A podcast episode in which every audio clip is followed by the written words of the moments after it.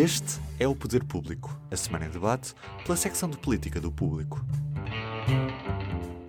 Leonete Botelho. Sónia Sapage. Sou José Almeida. Uh, viva, eu sou Helena Pereira, bem-vindos. Estamos a gravar ao final da manhã de quinta-feira, 13 de outubro.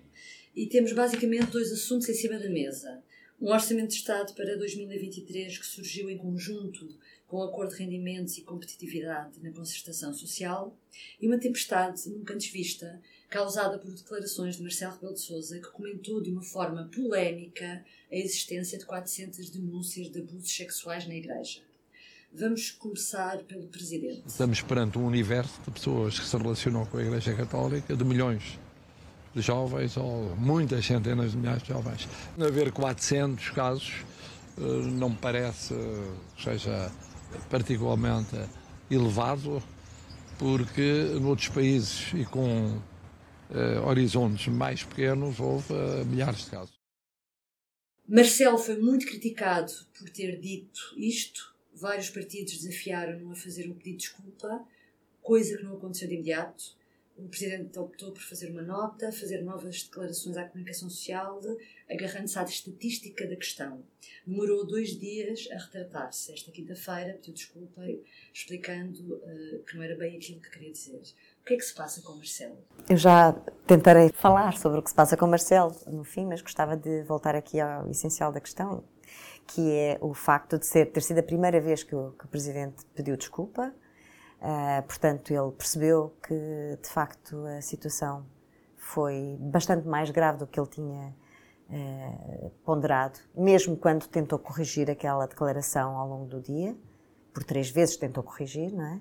Mas uh, aqui eu acho que o desenrolar da situação e mesmo as declarações anteriores revelam que Marcelo Rebelo de Sousa tem de facto uma para ele a Igreja Católica é de facto uma instituição demasiado importante e, portanto, revelou estar mais preocupado em determinados momentos com a, o prestígio da instituição do que, com, do que com as vítimas de uma situação que, de, uma, de, pessoas da instituição, que não vítimas da instituição, e isto, apesar de tudo, não foi a Inquisição, não era uma política da Igreja. De qualquer forma, aqui para dizer que isto entra em contradição com o, o, o, o presidente que nós eh, conhecemos, que, no, que ele quis apresentar-se como o presidente dos afetos, ligado às pessoas, mas afinal esta, estes, estas vítimas não, não foram a sua prioridade uh, e isso é, de facto, há aqui uma brecha na, na persona do que o presidente quis, quis criar desde o primeiro dia do seu mandato. E isso acho que é o mais chocante, não é? De qualquer forma, uh, ele de facto retratou-se. A forma como ele também reage também demorou. Uh, há aqui vários momentos. Forma, há aqui vários momentos, aliás, já vinha de trás, não é? Mas há aqui vários momentos em relação a estas declarações em concreto, que é primeiro ele vê, vê a questão pela, pela, pelo prisma do prestígio da instituição e não pelo prisma da questão que são os abusos sexuais vê pelo prisma do prestígio da instituição, ah, pronto, mas também não foi assim tão mal em Portugal. Depois corrige para dizer, não, o que eu queria dizer é que, uh, face à, à, questão estatística, Comparado podia ter sido países, pior e acreditamos que tenha, sido, que tenha sido pior, e isto ainda é curto face àquilo que eu acredito que seja o iceberg, e só agora é que, é que se coloca a tónica na, na, nas vítimas. E eu acho que é aqui que há esta brecha na persona do Presidente dos Afetos é condicionado pelo facto de ser católico praticante? Eu não acho que seja a fé. Eu acho que tem a ver com a importância que a instituição Igreja Católica tem para ele. Eh, é mais ou menos aquilo que eu comparo com o que os fanáticos de um clube de futebol, os adeptos muito ferrenhos, para não chamar fanáticos do clube de futebol, que é o jogador jogou pessimamente, mas a culpa é do árbitro, sempre a equipa jogou mal, mas a culpa é do árbitro. Portanto, aqui eh, acho que há um bocadinho de uh, fanatismo uh, nesta matéria. Em relação, não tem nada a ver com a fé, tem a ver com, com a instituição, o peso que a instituição tem para a cabeça dele.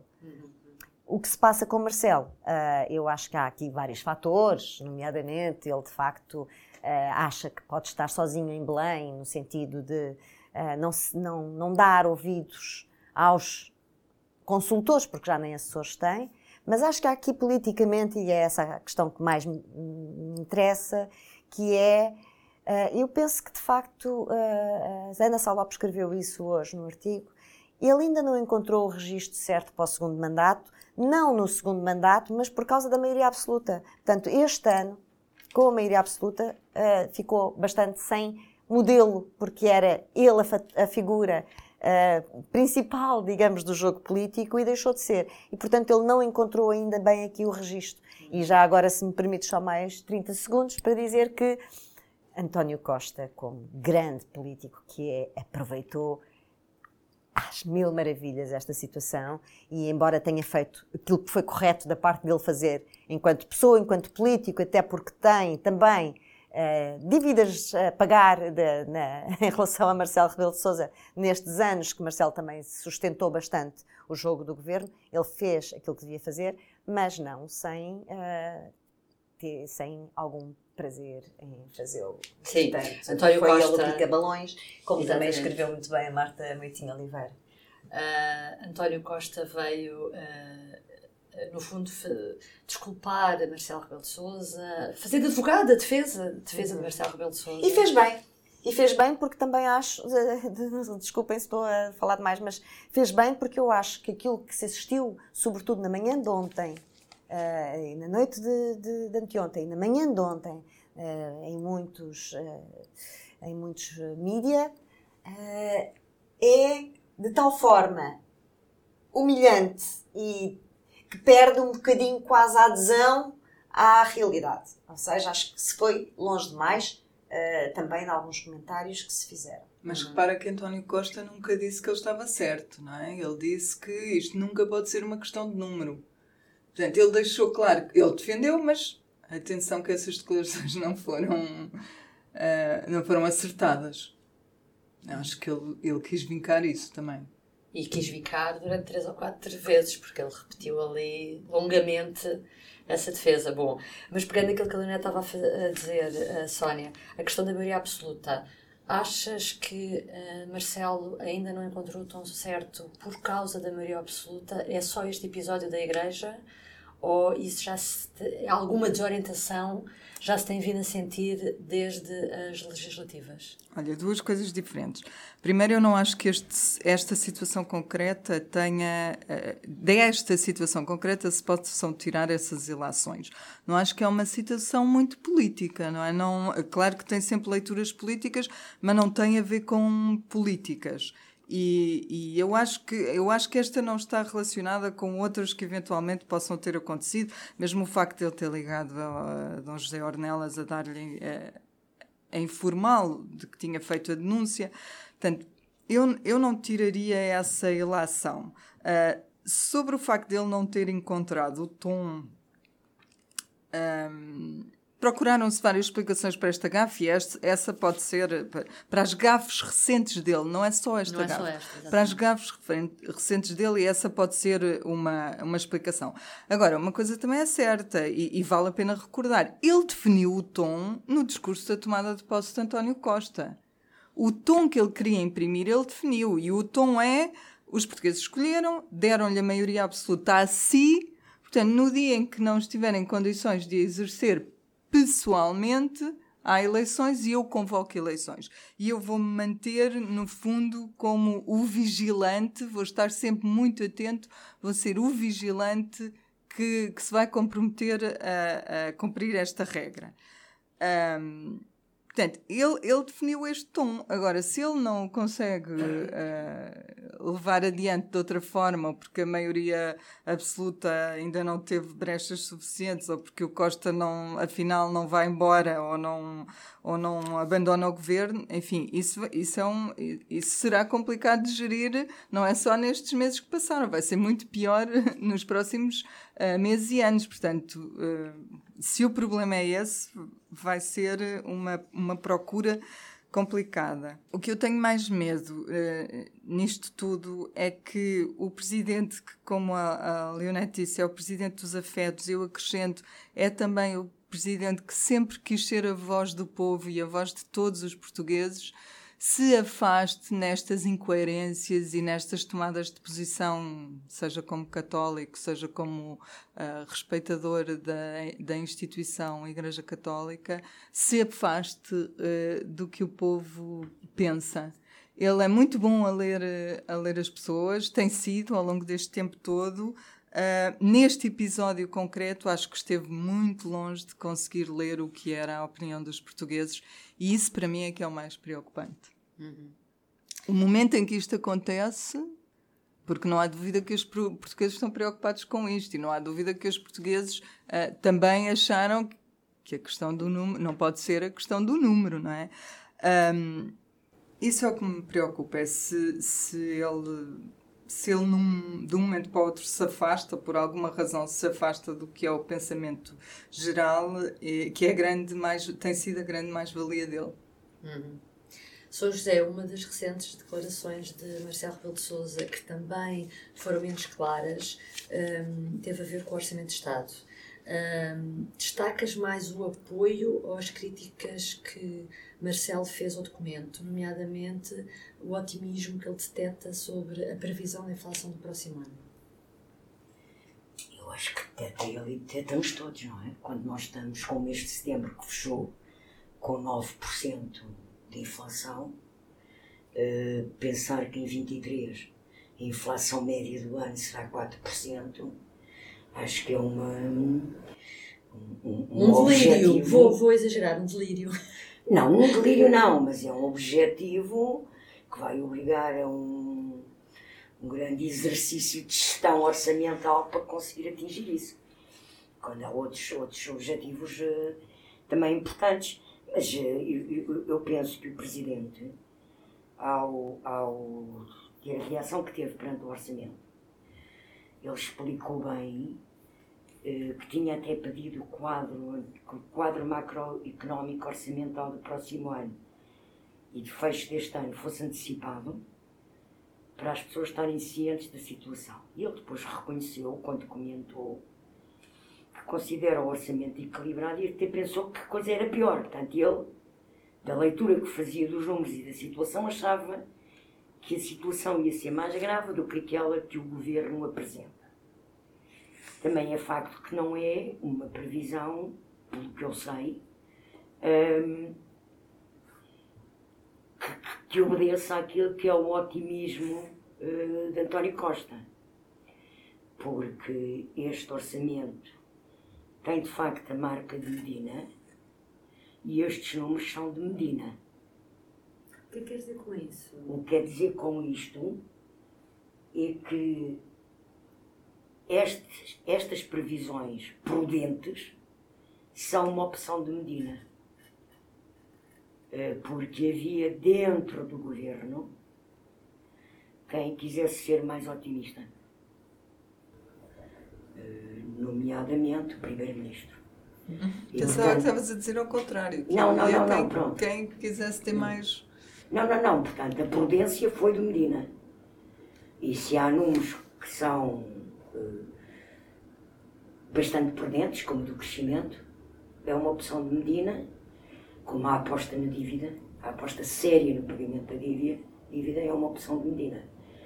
E, portanto, eu acho que foi esse bom senso de Medina e essa prudência que acabaram por levar o Presidente a dizer que, eh, pronto, um orçamento equilibrado, não é, não é estratosfericamente disparatado, é?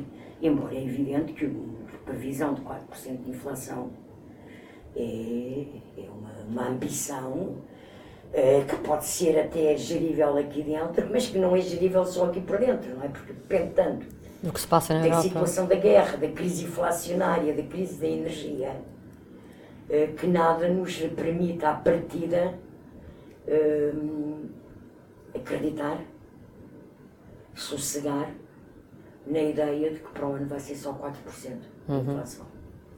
Então, mesmo assim, deixe-me a dizer, eu acho que o, o que a oposição se queixa, em termos de prudência, é do facto de não ter sido distribuído mais dinheiro.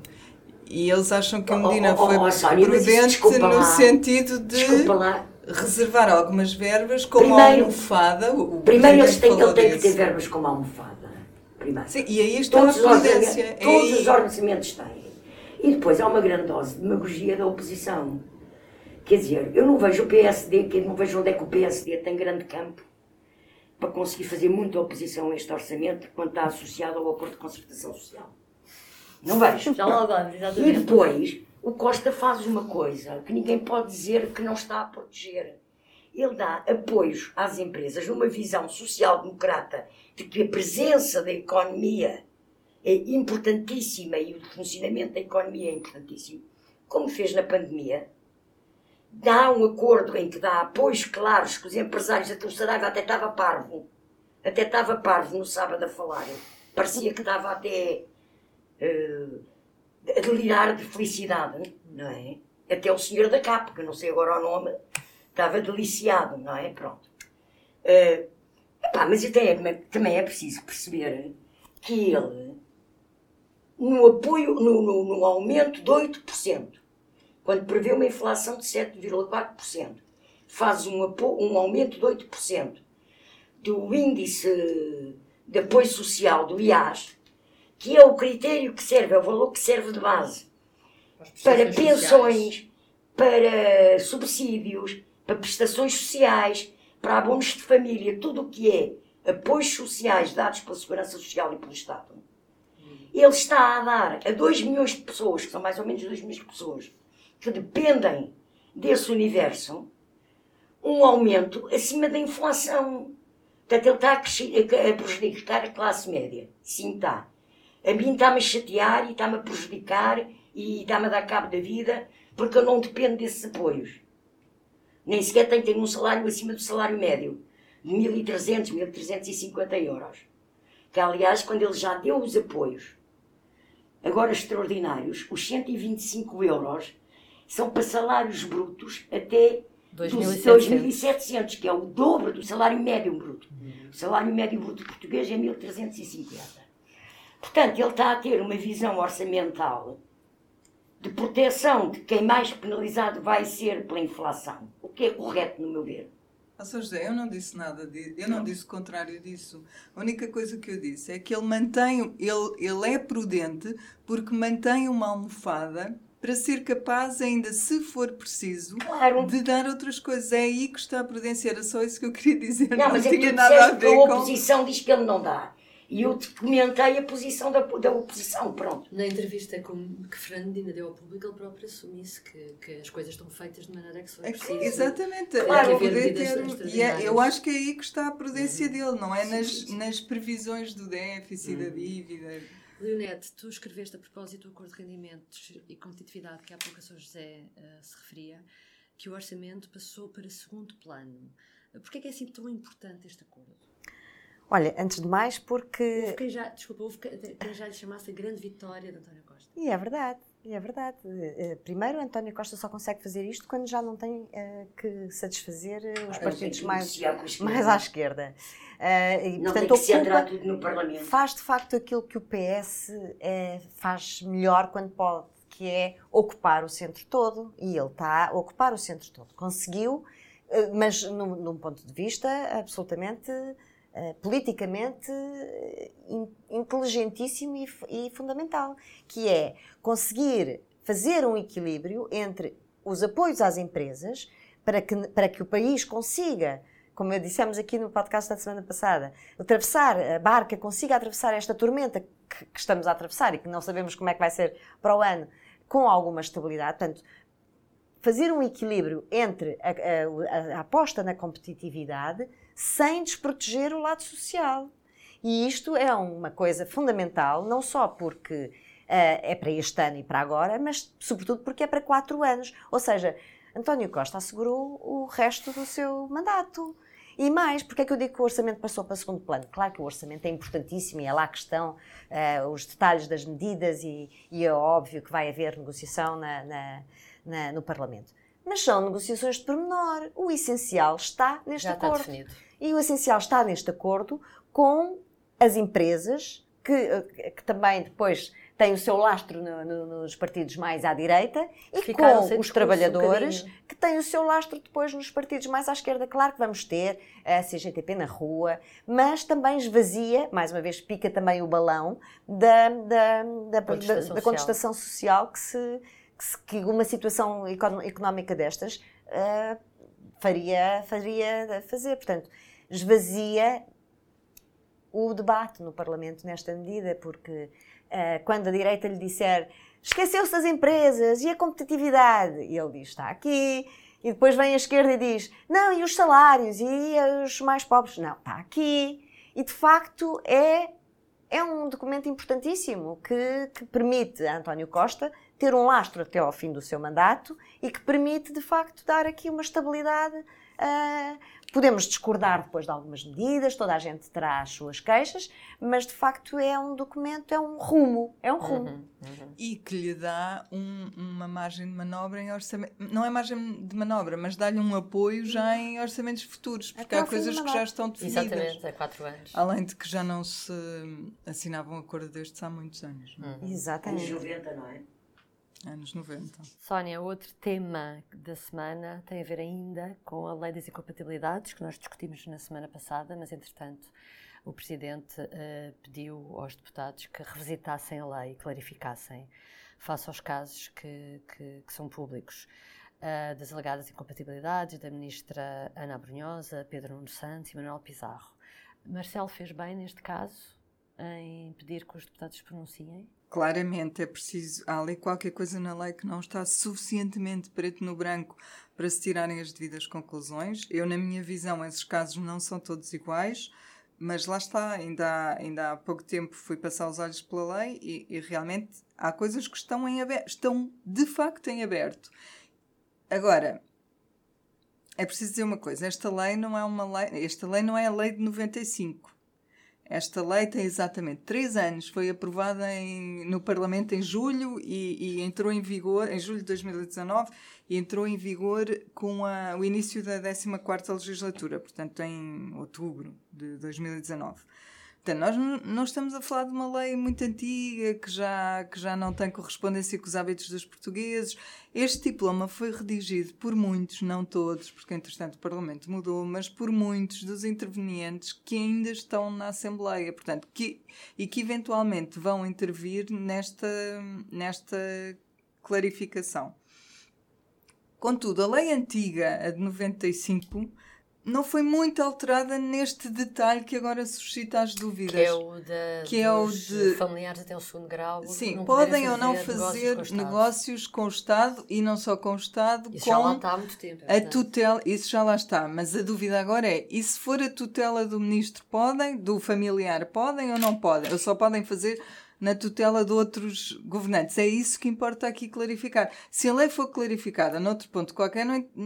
É- Quer dizer, não tem o, o mesmo efeito, porque este Não, é que tem é que ser preciso. aquele artigo. É aquele artigo que está em casa. Não é só dizer é preciso clarificar, é preciso clarificar isto. Todos temos de saber se o marido da Ministra da Coesão podia ou não aceder a fundos que estavam debaixo da tutela dela, ou se as empresas do pai do Pedro Nuno Santos podiam ou não fazer negócio com ah, setores que não estavam debaixo da tutela do, do Pedro Nuno. Pronto. Eu acho que uma pista para isto, porque primeiro também deixa-me dizer que eu acho que se os deputados não mexeram nisto na altura é porque queriam deixar a- coisa Eles é suficientemente confusão. aberta. Eles é que Sim. criaram confusão. Porque ne- nestas, justamente na altura em que a lei estava a ser aprovada, houve aquela história das golas inflamáveis que envolvia precisamente o primo de um governante que era do Ministério da Administração Interna. Portanto, a questão estava lá e estava muito clara, mas a lei já estava demasiado avançada para se conseguir eh, intervir. Ah, provavelmente. Agora, há uma lei que foi aprovada na Assembleia e que dá, na altura, e que dá uma pista para isto. Eles podem se inspirar eh, no que decidiram nessa, nesse, nesse caso, que é aquela que ficou conhecida como a lei dos primos, que é a das nomeações. No caso das nomeações, que vão até aos, ao grau de primos, Ahm, ficou claro que o governante não pode nomear, governante, neste caso eu digo governante, mas são os titulares de cargos públicos e altos cargos eh, políticos, não pode nomear na esfera da sua tutela, mas se for o, o colega ministro a nomear a mulher de outro ministro, o que chamamos nomeações cruzadas, isso pode. pode. acontecer. Portanto, se foi clarificado aí uh, e se, a, se, esta regra existe, eu acho que eles podiam inspirar-se nesse, uhum. nesse é um trabalho já feito. Que é um bocadinho também aquilo que o Conselho Consultivo da PGR disse. disse mas, que mas... é não vamos levar à letra o que lá está, embora, embora seja claro o que lá está, São José. Até ah, porque, uh, deixa-me só dizer, eles, eles acrescentam que seria inconstitucional, seria desproporcional. Mas é, esse parecer é, é relativo à lei antiga. Hum. Mas a lei não mudou assim tanto Naquele nesse artigo está igual, sim, sim. sim.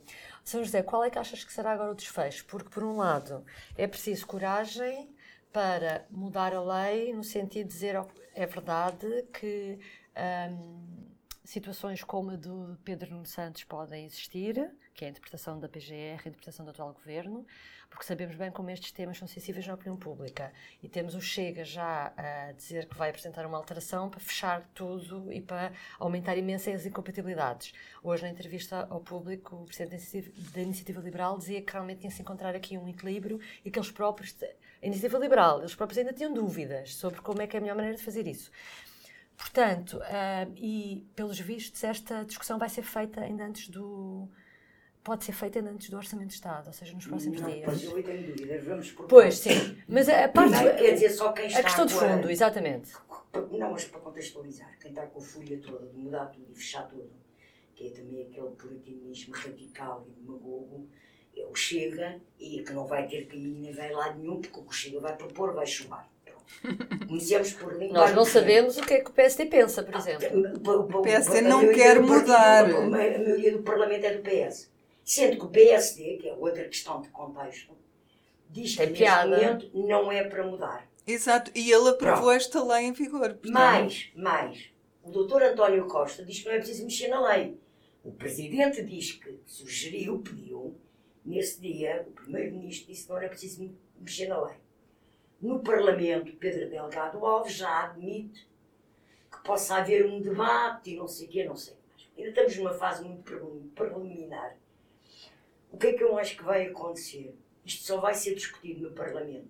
Depois do Presidente da República mandar a questão para o Tribunal Constitucional e o Tribunal Constitucional recomendar que a lei seja alterada, neste conteúdo, neste conteúdo, neste conteúdo e neste Vão-se respaldar os partidos no Tribunal e Constitucional. E os partidos vão fazer direitinho o que o Tribunal Constitucional mandar. Não hum. acho que esta polémica não tem polémica nenhuma e que vai ser assim. Exatamente. Okay. Pronto, porque é evidente que António Costa agora tem que dizer que a lei não é, está certa e não é preciso mudar porque ele está a obedecer a ela, porque senão tem que demitir. É o critério que ele já está a usar? Sim, tem que demitir claro. ministros, não é? Pronto por outro lado, o PSD também é autor da lei, está naquela, deixa também quer quando o PS chegar à chega o PS primeiro à frente, não é? Uhum.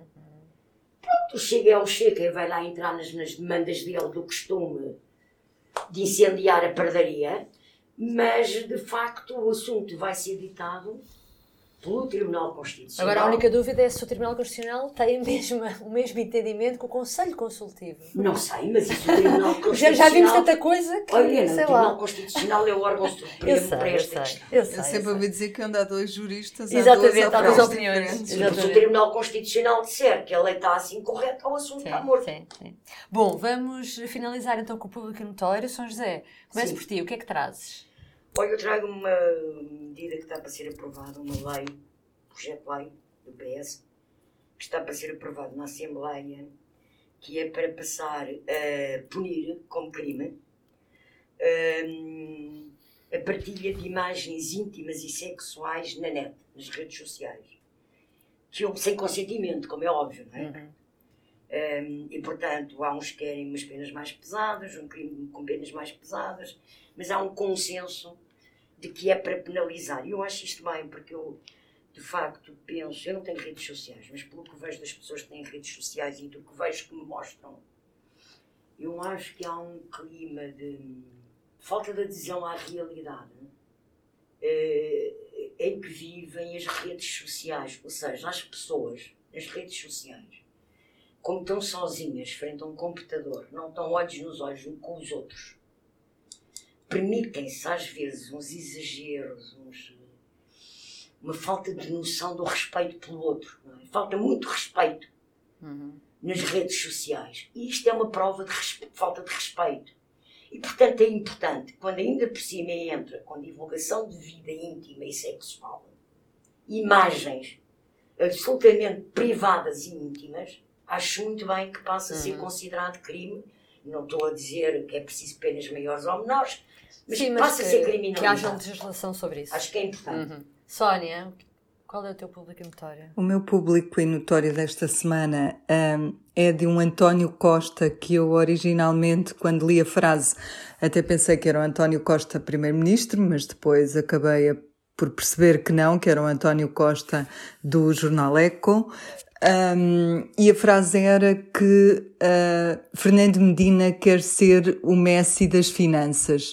Uh, eu achei, achei graça, porque de facto nós já tínhamos o Ronaldo das finanças e, hum, e agora aparentemente podemos ter um Messi das finanças, o que é uma sorte uh, para um país tão pequeno como Portugal e para um primeiro-ministro como António Costa ter logo dois ministros das finanças de tão alto gabarito. Eu não percebo muito de futebolês, Uh, mas sei pelo menos que são dois dos melhores jogadores de futebol do mundo. Deixa-me só fazer-te um, um, uma questão. Isso é engraçado. O doutor António Costa teve a sorte de ter os dois melhores do... ministros das finanças. Deixa-me só fazer outro acrescento, que é, isto mostra como o Ronaldo está em declínio.